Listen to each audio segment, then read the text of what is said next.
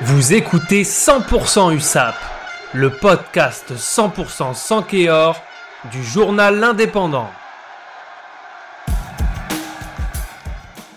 100% USAP, le podcast 100% sans du journal L'Indépendant, revient sur la deuxième journée de Challenge Cup où les Catalans se sont déplacés à Édimbourg pour affronter les Warriors de Glasgow. Je suis avec Guillaume Richaud. Salut Johan. Salut Guillaume. Les Catalans se sont inclinés en terre écossaise, mais avec les honneurs. C'est ça, avec les honneurs. Euh, donc sur ce match, il s'est joué à Édimbourg et pas à Glasgow parce que euh, pour cause de, de pelouse gelée, ou comme on l'expliquait la semaine dernière Oui. euh, à Glasgow.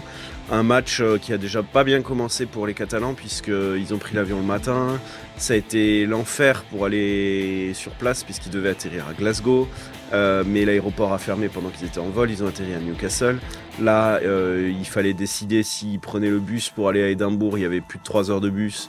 S'ils attendaient de voir si un aéroport pouvait rouvrir, euh, notamment celui d'Édimbourg, qui n'était pas fermé mais qui avait trop d'avions donc ils ne Mhm. pouvaient pas accueillir euh, l'USAP. Ils sont restés plus de deux heures sur le tarmac dans l'avion. Euh, ils ont finalement pu redécoller, atterrir à Glasgow, prendre le bus et arriver au stade vers 16h. Donc euh, en gros euh, 3, 4 heures avant le coup d'envoi, 4h30 avant le coup d'envoi du match. Euh, donc pas de sieste, euh, pas trop de préparation. euh, voilà, donc un contexte compliqué. Mhm. Clairement, euh, dans ce contexte, on ne pouvait pas attendre grand-chose de ce match. Euh, et pourtant, les Catalans ont fait un bon match. Première mi-temps, ils ont été, enfin, dans la première partie de la première mi-temps, ils ont été beaucoup dominés, euh, mais ils ont tenu, ils ont tenu assez longtemps sur la ligne. C'est tout ça qu'il faut qu'on retienne parce que ils sont de mieux en mieux dans ces phases de défense euh, sur la ligne. Ils ont récupéré plusieurs fois le ballon, euh, obtenu plusieurs fois des pénalités sur leur ligne euh, qui ont permis de se donner un peu d'air. Bon, ils finissent par craquer encore une fois. hein, ils démarrent le match avec 14-0 puisqu'ils prennent deux essais. Mais dans la foulée, ça se, ça se révolte encore.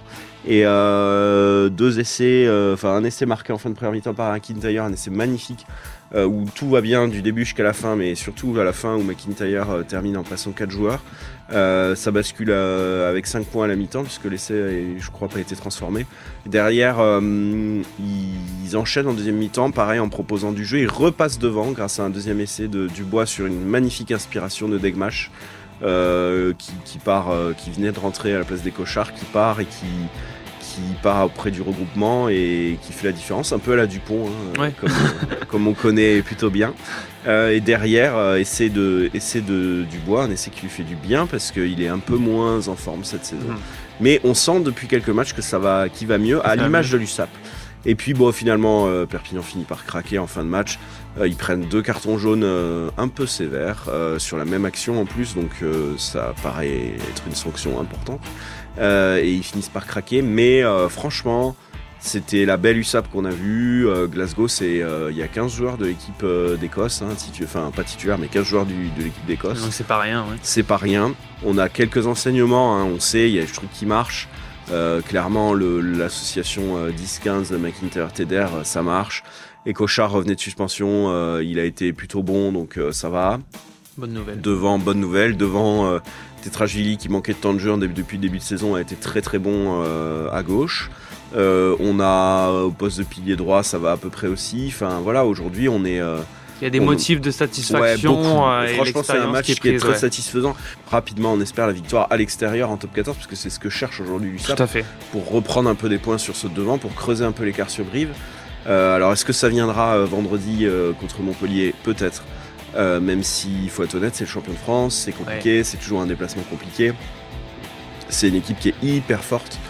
Et voilà, mais euh, c'est une équipe qui joue la Coupe d'Europe, euh, qui elle la joue vraiment, donc euh, a usé ses cadres. Oui. C'est une équipe qui souffre euh, à domicile cette saison, et même un peu à l'extérieur, mais qui souffre à domicile, qui a déjà perdu des matchs à domicile hein, cette saison. C'est une équipe qui réussit plutôt bien à l'USAP à Montpellier ces dernières années, même si bon, il n'y a pas eu 50 matchs, il faut être honnête. Euh, et puis c'est juste avant Noël, est-ce que euh, les cadres auront euh, un peu la tête à ça du côté de Montpellier? Ce qui est sûr, c'est que du côté de Perpignan, oui, clairement. Donc il y a quelque chose à Il exploiter. y a quelque chose à exploiter. Il y en aura aussi une- dans une semaine, le 31, face à La Rochelle ici. Oui. Clairement, ce match-là, pour le coup, il faut le gagner. Eh ben écoute, merci beaucoup Guillaume. Merci Johan. À vendredi. À vendredi.